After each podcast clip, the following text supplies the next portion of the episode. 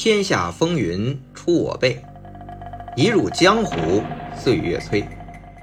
大家好，我是魏君子，一个被香港电影改变命运的七零后。欢迎大家来喜马拉雅收听我的《香港电影风云》。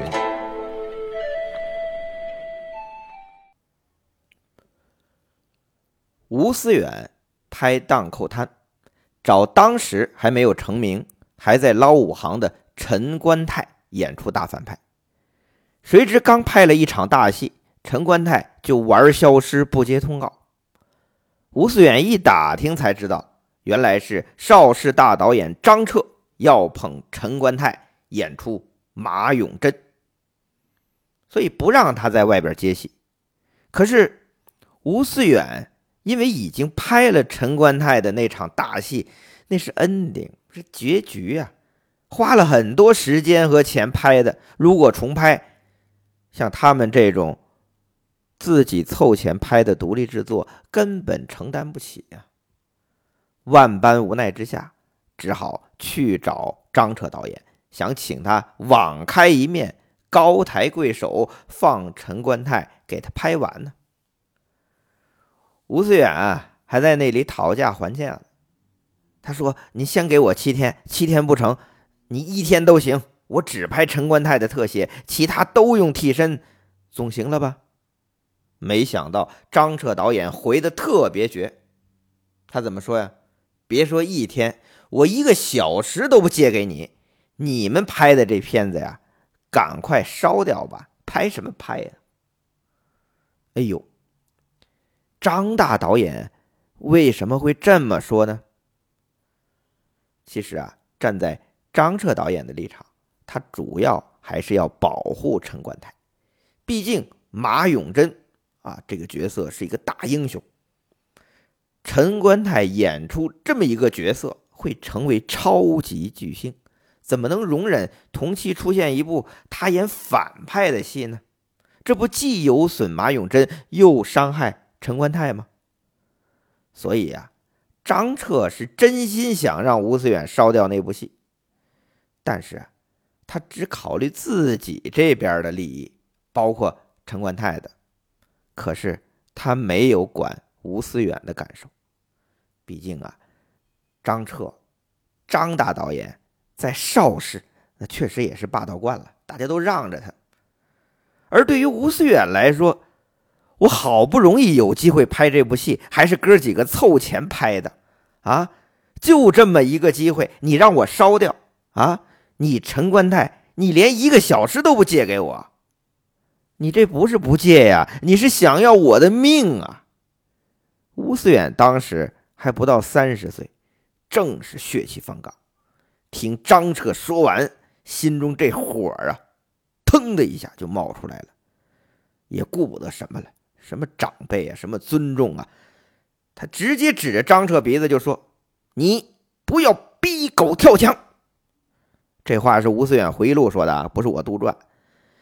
张彻以为这吴思远要打他，当即站起身，从客厅跑到书房。其实吴思远本来也没想怎么着张彻，所以当时就离开了。但是张大导演被一个后生小辈指着鼻子叫嚣。怎么可能善罢甘休啊？张大导演那是什么脾气啊？他当天晚上就联系《明报周刊》的记者，第二天《明报》就登出这件事张彻说：“我受到了吴思远的威胁，如果将来有不测，就是你吴思远干的。”这个在当时还是很大的一个新闻，上了《明报》的娱乐头条。吴思远一看这报纸啊，这个气呀！他说啊，这件事伤了他几十年。后来啊，他也写了一篇文章，也想登在《明报》，想澄清一下几十年前这个旧事儿。就是我，我没有威胁你张彻，但是想到张彻导演啊，那时候身体已经很不好，也就算了。人无完人吧，张大导演他有他自己的考量。也无可厚非，但客观来说啊，如果吴思远的这个回忆录啊，这说的是实话的话，张彻处理这件事儿确实有失气度。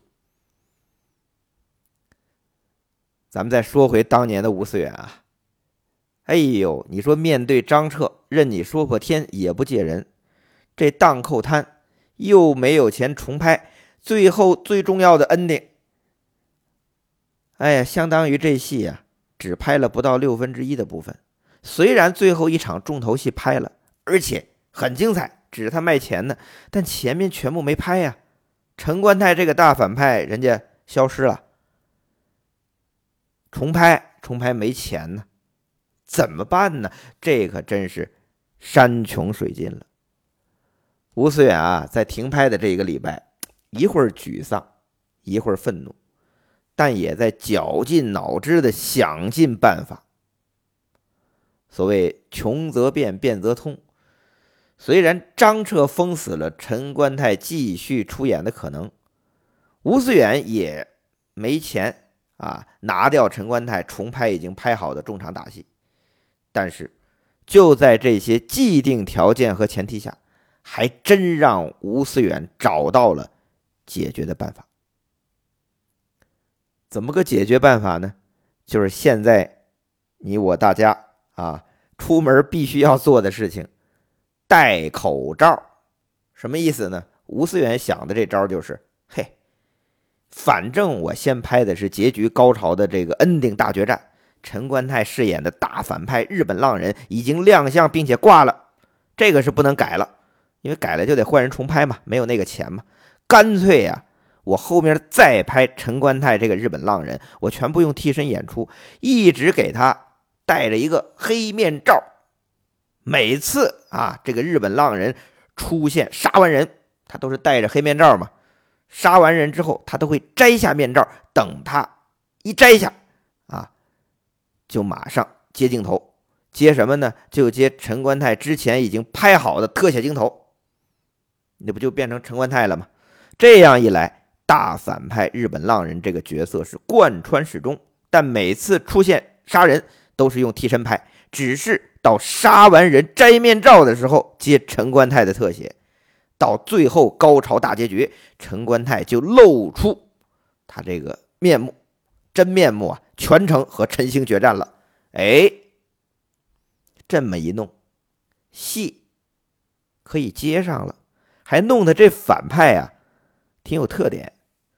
就这么着，这套荡寇滩就这么拍出来，居然天衣无缝，狂卖一百七十三万港币。打败同期张彻、陈刚、岳峰三大导演联手的群英会，狠狠的，这吴思远是出了一口恶气！啊，你不给我活路，我自己闯出一条路来。嘿嘿，这个后来就变成了香港电影人的一个生命力。那我们上回也讲到了。这个吴思远做独立制片的成功之处，这次也是专门有一个具体的例子去讲吴思远怎么穷则变，变则通，懂得变通。所以说呀，从吴思远这里可以总结出做独立制作的三个独到之处啊。再强调一遍：第一，你要剑走偏锋；第二，要胆子大；第三。要懂得变通，恰恰呀，这八九十年代就是十几年后啊，香港电影人啊，把吴思远这几点独到之处是发扬光大。题材剑走偏锋，八十年代有《神港奇兵》为代表，九十年代有人肉叉烧包啊为代表。胆子大就更不用说了，从《龙虎武师》玩命跳楼到尖沙咀广东道偷拍枪战戏被警方抓个正着。都是很多香港电影前辈啊，被人津津乐道，自己也说个不休的战绩嘛。至于懂得变通的这随机应变，更成了后来港片制作的传统。像一些好的例子啊，比如我们在第一季我们讲到的程晓东拍《新龙门客栈》的恩典，因为运道具的车一时到不了敦煌。